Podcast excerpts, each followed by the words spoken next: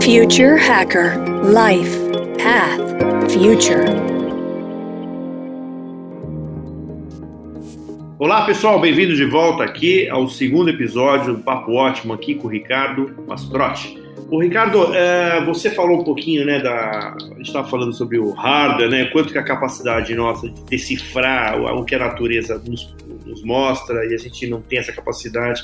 Eu queria fazer uma pergunta bem polêmica aqui, que é o seguinte: tem, tem algumas pessoas que acreditam que assim o, o ser humano ele não tem influência sobre o que está acontecendo com o clima, etc. É claro que você tem aquela de ozônio, né, com carbono, etc. Mas que é uma, é uma agulha, assim, é, é um, um, um, grão de areia num, num, imagina numa, na praia. Então, quer dizer, ou seja, o, o grau de influência do ser humano na, na, mudança climática, ela, ela, ela não acontece, ela depende da, da, nossa vontade ou não, das nossas práticas ou não. Queria que você falasse sobre esse, esse, esse tema especificamente. É, eu na verdade nem acho que é tão polêmico, cara. Eu acho que existe o seguinte: existe de novo, né? A gente falou um pouco de contexto ali no primeiro bloco. Se a gente for falar de eras geológicas, é uma coisa, e aí eu concordo que realmente essa passagem do homem aqui é um, é um piscar de olhos, né? A gente pode até influenciar, causar alguma coisa aqui, mas o sistema Gaia, né, Terra, é muito maior, tem 4,5 bilhões de anos, 3 1,8 bilhões de anos de vida aqui. A humanidade, nesses 300 anos e pouco aí, vai de maior influência, a gente conseguiu alterar coisas, né, que claramente são, são, é, são demonstráveis. A gente sabe as nossas emissões, a gente tem um painel intergovernamental com milhares de cientistas aí que a gente consegue ver e a gente o que a gente o que é possível ver é que desde que a gente começou a medir a variação tem sido crescente e muito grande e é diretamente proporcional às emissões de gás de efeito estufa que a gente tem, né?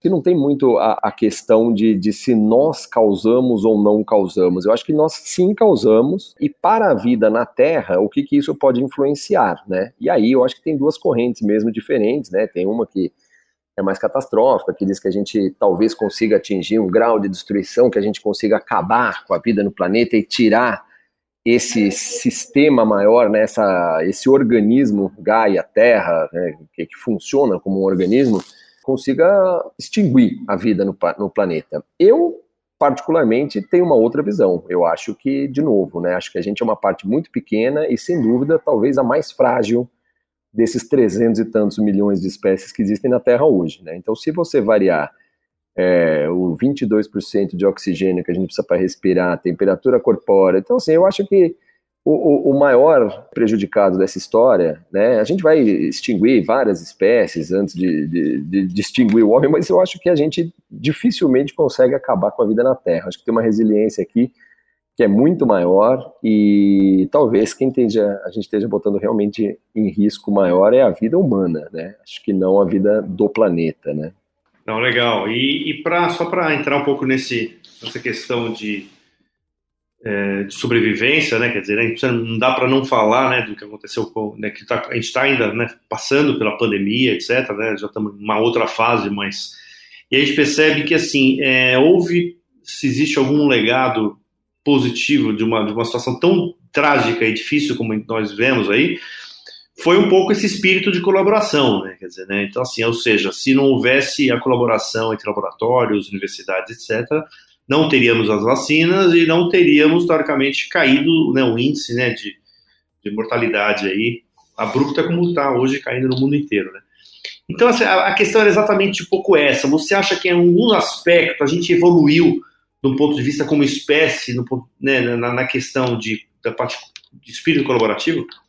Olha, eu acho que é uma grande interrogação. Se você vê a, a, a humanidade, essa trajetória como um todo, né? Então, lá do primeiro Homo sapiens até os dias de hoje, eu acho que a gente conseguiu coisas incríveis e muito com colaboração, né? Então, assim, essa mudança de caçador-coletor para agricultura, né, é uma coisa que se faz em conjunto. A gente conseguiu, assim, né, é, é, acumular recursos, aqueles lá que a gente falou também que são escassos, alimentos e tal. Né? Quando a gente chega a, a, a, eu acho que tem esse advento do dinheiro que a gente falou e que de alguma forma é, ele desbalanceia esse caminho que estava indo, né? Quer dizer, quando a gente começa a ter é, uma economia que cresce indefinidamente junto com ela a desigualdade social, a gente começa a ver que esse sistema está desbalanceado, né? Basta ver a desigualdade social, o nível que a gente conseguiu chegar hoje e apesar da gente ter conseguido várias coisas colaborativas, como, por exemplo, ter mais alimento do que o necessário para alimentar toda a humanidade, a gente tem milhões de pessoas, inclusive crianças, morrendo de fome todos os anos. Então, assim, alguma coisa não está tão colaborativa assim, ou não está funcionando tão colaborativamente como deveria, né? A, a pandemia, né, que você trouxe, é, um, é, é quase que um tapa na cara. Ela mostra duas coisas. Uma é a nossa fragilidade, e como coisas assim aparentemente banais, que a gente nem se preocupava muito, mudam a vida de todo mundo, a economia, tudo, né? É, fazem a gente repensar numa série de coisas. E aí surgem os bons e os maus exemplos, né? Os cientistas, né? Acho que essa união e essa colaboração que teve, a gente teve avanços de vacina em uma velocidade que é inacreditável, né? Então essa última é, variante Omicron, o tempo que você demora para saber como ela é, para mapear, é incrível, né? Então, assim, é muita colaboração, é uma colaboração transnacional, né? Então, várias entidades. É, então, esse é um lado, né? Tem um lado colaborativo. E tem o outro lado, que é um lado de polarização, né? E aonde, enfim, existem pessoas que negam essa ciência, que não querem se vacinar, e que tem essa dificuldade de compreender que a vacina não é algo individual, a vacina é justamente o algo coletivo, né? E que funcionou durante muitos anos muito bem para gente, né? E aí estou falando para erradicar várias doenças que a gente já erradicou, ou pelo menos controlou de forma bastante eficiente.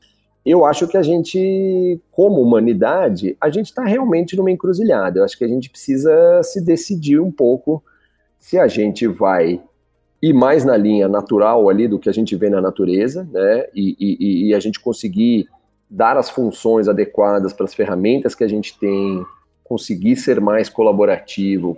Porque até nas vacinas você vê, né? A gente tem uma, uma, uma disparidade, né? Tem países que não têm vacina e tem países que sobra vacina, né? Então, assim, é, é, só que se a gente não vacinar todo mundo, ninguém está protegido. A pandemia traz à luz esse desafio, né, eu acho que ela torna mais óbvio.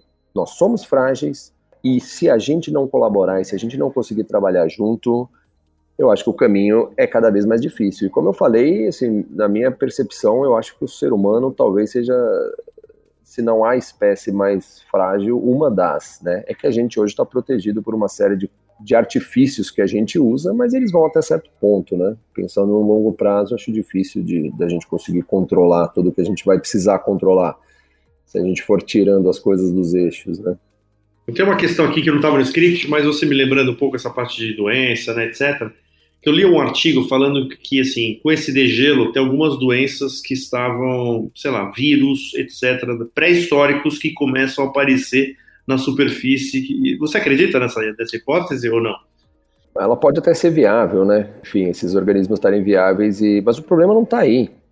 O problema para mim é, é, justamente esse. A, a, gente vai fazendo misturas. A, tem uma frase muito boa da Severn Suzuki na Rio 92, quando ela tinha 12 anos, que ela falou assim, né? Ela estava dando uma bronca ali nos adultos, né? E falando, ela falou assim, é engraçado, meu pai me ensinou que eu não devo mexer com coisas que depois eu não sei consertar. E é isso que vocês estão fazendo. Vocês estão brincando com um monte de coisas que vocês não sabem consertar e a gente não sabe o, o que, que vai acontecer com isso.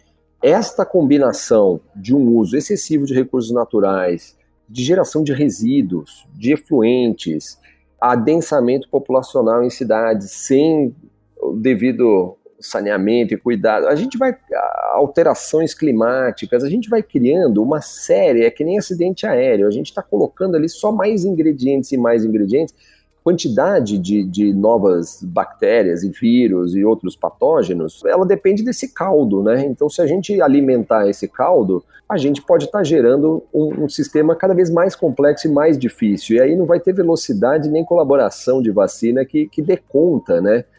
É, se a gente esticar demais essas fronteiras, né? A gente vai precisar ter essa sabedoria de saber recolher os flaps na hora certa, porque se a gente continuar ladeira abaixo, e eu acho que em vários aspectos a gente está indo ladeira abaixo, né? E aí não é por falta de inteligência, de tecnologia, de conhecimento.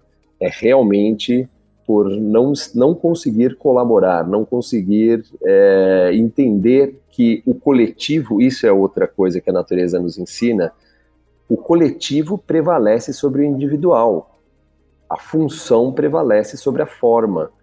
Tem várias coisas que a gente vê na natureza e que a gente, muitas vezes, o individual predomina, a gente define a forma que a gente quer, independente da função, e assim a gente vai cavando o nosso buraco. Né?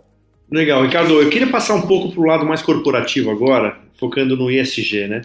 Então, quer dizer, você acredita que assim agora, né, todas as empresas só falam nisso, ESG, etc., mas é efetivamente porque elas se engajaram ou porque agora, teoricamente, entrou numa questão mais econômica? Fundos de investimento que só investem em empresas que têm metas resolvidas de ESG, de, de, de, né, de, de abatimento de carbono, etc. Então, essa onda que você percebe hoje, você acredita que assim, é engajamento ou é porque agora efetivamente começa a mexer no bolso das empresas?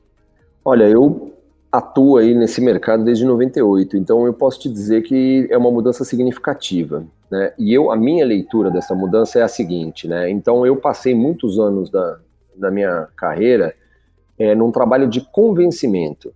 E aí tinham alguns convertidos já, né, que criavam esse, todos os movimentos que a gente vê hoje no Brasil e fóruns de sustentabilidade. Então, você é meia dúzia de empresários ou pessoas que tinham uma cabeça maior que iam lá e ficavam puxando essa fila e tocando esse bumbo e tentando convencer e trazer mais gente. Então, era uma pregação. Teve sucesso, trouxe bastante gente. Acho que a gente teve aí um próprio movimento da sustentabilidade também tomou proporções grandes e tal. Eu acho que o que, que é diferente nesse momento? Nesse momento, eu acho que o que é diferente é que quando o mercado financeiro começa a fazer essas perguntas, quando um fundo do tamanho de um BlackRock começa a, a, colocar esses temas, a questão é outra. Porque eu tive um grande desafio em todas as empresas que eu passei, que era mostrar que sustentabilidade vale a pena do ponto de vista financeiro. Né? Como é que você demonstra a sustentabilidade financeira né, dessa agenda? E muitas vezes ela, ela só fica clara quando dá errado. Então eu trabalhei em empresas que tiveram maior prejuízo aí de uma longa história por questões sociais, por questões de trabalhadores que não, for, não foi bem pensada colocar milhares de homens jovens com seus celulares em áreas remotas e então assim na planilha de Excel e na a, a, conta fecha. Ao vivo em cores a coisa é outra né? E foi o maior prejuízo da história dessa empresa. Eu acho que agora a diferença é que quando você tem empresas que estão captando com as suas menores taxas de que elas já conseguiram é, uma quantidade impressionante de recursos, bilhões de dólares. O mercado inteiro olha para aquilo e fala: cara, eu também quero essa taxa. Mas para conseguir essa taxa, você vai precisar. Então, agora, é, é essa, esse, essa dificuldade de fazer essa prestação de contas, ah, será que a conta fecha? Será que a conta ficou fácil agora? Entendeu? Você baixar 1, 2%, 3% no custo de captação de um projeto de bilhões de dólares, não, não, não acabou a pergunta. Você entendeu? Então eu acho que tem uma grande diferença que é a potência que tem o mercado financeiro de fazer esta pergunta e mais do que de fazer essa pergunta, de premiar com redução de taxa de juros para recurso de captação, é, o que eles entendem que é bom. E agora, qual que é o desafio? O mecanismo é ótimo. O mecanismo é, é ótimo, é excelente, tem tudo para dar certo mas também pode dar errado, porque é isso que eu falei, como toda ferramenta, se você usar mal, então se for para atender os amigos, se for para atender o clubinho, quer investir naquele setor, então vamos passar um pano aqui em cima, fingir que a gente não está vendo o que está na cara tal, aí a coisa não vai para trás, não vai para frente, né? Mas é, eu acho que tem tudo para dar certo, sim. E, e, vamos entrar em métricas assim, né, do ESG, né? Quer dizer, hoje é, existem é, métricas que teoricamente, né, que, que, possam garantir que efetivamente uma empresa esteja é, fazendo, né, seguindo alguns padrões, etc. Uma, uma métrica que seja universal é, ou ainda estão ainda está no momento de estudo de, de, de qual, qual, teoricamente seria esse esse KPI, esse OKR aí, teoricamente, as empresas deveriam estar seguindo. Como é que fase que está isso do ponto de vista de regulamentação? Tem trabalhos acontecendo, né? Acho que a Europa está bastante avançada nisso, é, inclusive na, na, definição mesmo de como é que isso tem que ser medido e tudo mais, né? Mas eu queria trazer uma visão aqui bem pessoal e que tem muito a ver com a experiência que eu tenho na BNTV.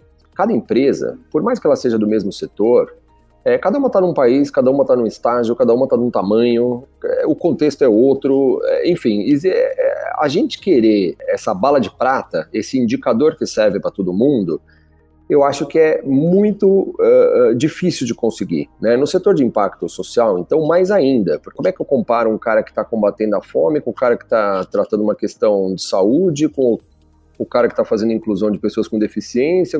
Cara, não é comparável existe uma ferramenta que chama-se teoria de mudança. Você, a partir dessa teoria de mudança, você vê quais os recursos que você vai usar para fazer que atividades, que resultados eles vão dar, e depois lá em cima, em resultados diretos, depois os outputs, os outcomes, e depois lá em cima o impacto. E a gente contrata na BNTV metas de impacto a partir dessa teoria de mudança. Então, no começo do jogo, antes de fazer o investimento, a gente já sabe o, qual é a tese de mudança e que indicadores a gente vai medir. Né? Então, como é que eu aplico isso para empresas? É evidentemente que não é um depara. Eu não estou sugerindo para todas as empresas terem teoria de mudança e contratar metas a partir daí. Não, não é isso. Mas o que eu estou dizendo é o seguinte: a gente tem que ter um bom equilíbrio entre métricas comparáveis Sim, precisamos de métricas comparáveis. Agora, tem que tomar esse cuidado de, de na uniformização, porque aí é onde todos os indicadores de sustentabilidade, todos os índices de sustentabilidade, tem Dow Jones Sustainability Index, o da B3 agora, né, que era o Easy Bovespa, enfim, eles têm esse, essa dificuldade. Né? É difícil você colocar todo mundo na mesma página. Então, assim, eu ainda acredito muito no poder de análise de pessoas que estão ali, de analistas, e aí eu não estou falando de analista do mercado financeiro, eu estou falando de especialistas, pessoas que conhecem a temática, que conhecem os desafios, que conhecem a complexidade dos ecossistemas, complexidade social onde essas empresas estão inseridas, tem que ter questões que são subjetivas, né? E isso é uma loucura. O mercado financeiro, se você falar um negócio desse, todo mundo pula, né? Porque, nossa, subjetivo, mas existem muitos temas que são subjetivos. Então, assim, tem que ter uma grande base, na minha opinião, uma grande base objetiva de métricas, coisas que a gente mede. Então, vamos falar de consumo de energia, vamos falar de emissões de CO2, vamos falar de eficiência, vamos falar de várias métricas aí que tem que ter. Mas, para mim, enquanto a gente não inserir ali uma coisa um pouco mais humana, um pouco mais e é isso, a natureza, né, voltando ao tema da biomimética, ela nos ensina que existe essa subjetividade, né? Então, assim, como é que eu integro subjetividade numa análise de crédito financeira? E aí eu acho que é, é, é realmente é bom senso e, e experiência e, e capacidade de integração de visão sistêmica de analistas, de pessoas, né? Não tem como a gente se afastar do fator humano aí, né? Eu acho que a análise fria e o, o, o KPI puro e simples tem muito mais chance, né, de ser manipulado, de, de ser superficial, de não valer para um lugar, de valer mais para o outro, né? Tem esse desafio. Então é muito complexo. Perfeito. Ricardo, estamos chegando aqui uma última questão. Eu queria misturar um pouco as estações. Eu queria exatamente, você acredita que assim existe espaço da biomimética no ESG? Cara, existe. A minha tese de mestrado na Arizona State University foi como usar os Life Principles, ou seja, os Life Principles é aquilo que a gente aprende observando essas espécies que vivem no planeta hoje. Essas espécies representam menos de 0,1% de todas as espécies que já viveram, então esses 300 milhões, você imagine quantos já viveram, se elas sobreviveram a cinco eventos de extinção em massa, é porque elas têm muita coisa para nos ensinar. Como é que eu consigo aplicar isso? A tese foi como é que eu aplico isso para uma análise de portfólio de alguém que tem interesse é, de uma rentabilidade, de uma manutenção de rentabilidade no longo prazo. Então você vai ver como que a natureza consegue resiliência, você vai estudar como que ela consegue colaboração, você vai estudar como que ela várias coisas. Então eu acho que existe muito essa união esse lugar de encontro. E o mais engraçado é que é isso. Eu, conversei, eu converso com algumas pessoas do, do mercado financeiro e o tema ainda é completamente, né? O mercado financeiro só contrata pessoas do mercado financeiro, né? Com formação financeira, né? Das escolas de administração e economia. E eu acho que é aí que está o segredo. A gente vai precisar começar a juntar um pouco essas coisas, né? Então, trazer visões sistêmicas das áreas biológicas, das áreas, enfim, e a gente começar a olhar essa coisa como um sistema. Porque o, o resultado ali da minha tese de mestrado mostrava o seguinte: a gente, mercado financeiro tradicional, a gente fica tentando prever o que, que vai acontecer. Então é o que eu chamo de crystal ball approach. Então é a bola de cristal. A gente olha, fala, eu tenho uma visão do passado, eu sei o que aconteceu com as ações dessa empresa, eu sei como é que ela está posicionada hoje, então eu acho que ela vai bem ou eu acho que ela vai mal. É isso. E a gente não controla nenhuma dessas variáveis, ainda mais no mundo de hoje tecnológico e que está todo mundo hackeando tudo que dá para hackear e criando coisas novas, que muda completamente esse contexto. E a natureza, o que, que ela nos ensina? Ela nunca está tentando controlar nada. Ela está tentando é o que eu chamei de be ready approach. Esteja pronto. Esteja pronto para quê? Para qualquer coisa, eu não sei o que vai acontecer. Eu não sei se vão criar o um novo Airbnb, o um novo uh, Uber, o que, que vai acontecer amanhã. Então, assim, os mercados mudam de uma forma, a previsibilidade que o mercado financeiro precisa para fazer investimento, principalmente de longo prazo, não existe mais. Ela acabou, ela não tem mais essa previsibilidade. Então tá aí, tem alguém que tem 3,8 bilhões de anos de idade que tem uma boa história para contar e ensinar a gente como é que ela lidou com tanta imprevisibilidade ao longo de, desse tempo todo aí, mais de cinco eventos de extinção em massa que acabou vários deles com mais de 90% e a vida floresce cada vez com mais diversidade, mais lucro. É, muito bem, cara. Aquela frase assim, né? Não tente prever, se prepare, né? Esteja preparado. É, muito bom. Exatamente. É isso aí. Parabéns, muito bom. Ô, Ricardo, puta, eu queria agradecer pra caramba a sua presença, cara. Esse é um tema fascinante. Eu adoro esse tema de tecnologia biomédica. É um tema que ainda é pouco difundido, né? Talvez na, deveria ser mais falado, mais debatido. Então a Alessandra deu, já deu, e você já deu aqui outra também uma super contribuição aí. Eu queria que você deixasse suas considerações finais aqui e como as pessoas te acham. Isso aí, me achar é fácil, eu tenho o site que é www.biomimética.com.br, eu tenho também o, a BenTV na bentv.is de investimento social, conhecer um pouco do, do trabalho de investimento social. E acho que as considerações finais que eu queria deixar é justamente essa, né? O mundo, a Janine Benes tem uma frase muito boa, ela diz assim, o mundo sustentável sempre existiu, já existe, já foi inventado. Né? A gente está procurando a sustentabilidade, o ESG, tá, não, ele está aí. Quem é insustentável é a gente, faz pouquinho tempo, inclusive, né? Então essa humildade de um Da Vinci, a humildade do seu tataravô, das gerações passadas aí, era essa. O cara olhava para a natureza e, com humildade para aprender, sabendo que aquilo é uma coisa muito maior, que tem muito mais para aprender do que para controlar. E a gente nessa nossa soberba que a gente conseguiu coisas incríveis, e aí não é abrir mão da tecnologia, de nada do que a gente já conquistou, mas é como é que a gente soma esta tecnologia, com esta inteligência, com essas habilidades, com essa comunicação que só o homem tem, e como é que a gente junta isso com a sabedoria bilenar, né? Não sei nem falar essa palavra, da, da natureza todas as soluções estão aí. É um open source innovation infindável, infinito, para todas e qualquer aplicações. A gente vai precisar ter um pouco dessa humildade e, e, e, saber reconhecer que a gente é uma parte pequena, que a gente é novinho, e que tem gente que está muito mais tempo aí, que já passou por muito mais coisa e muito mais testado e provado do que os nossos designs todos da natureza são super, infinitamente superiores aos nossos. Então fica essa mensagem. E tudo isso em real time, né? Acontecendo agora, né? real time, exato, exato. Integrando todo aquilo que o nosso hardware não consegue integrar e, tá, e sempre conduz a mais vida a vida cria condições para mais vida. A gente nunca teve a biodiversidade que a gente tem hoje, né? apesar da gente estar tá conseguindo destruir boa parte dela. Esse número de espécies, ele depois de cada evento de extinção em massa, só cresce, só vai para cima. Esse é o, é o lugar para a gente se inspirar.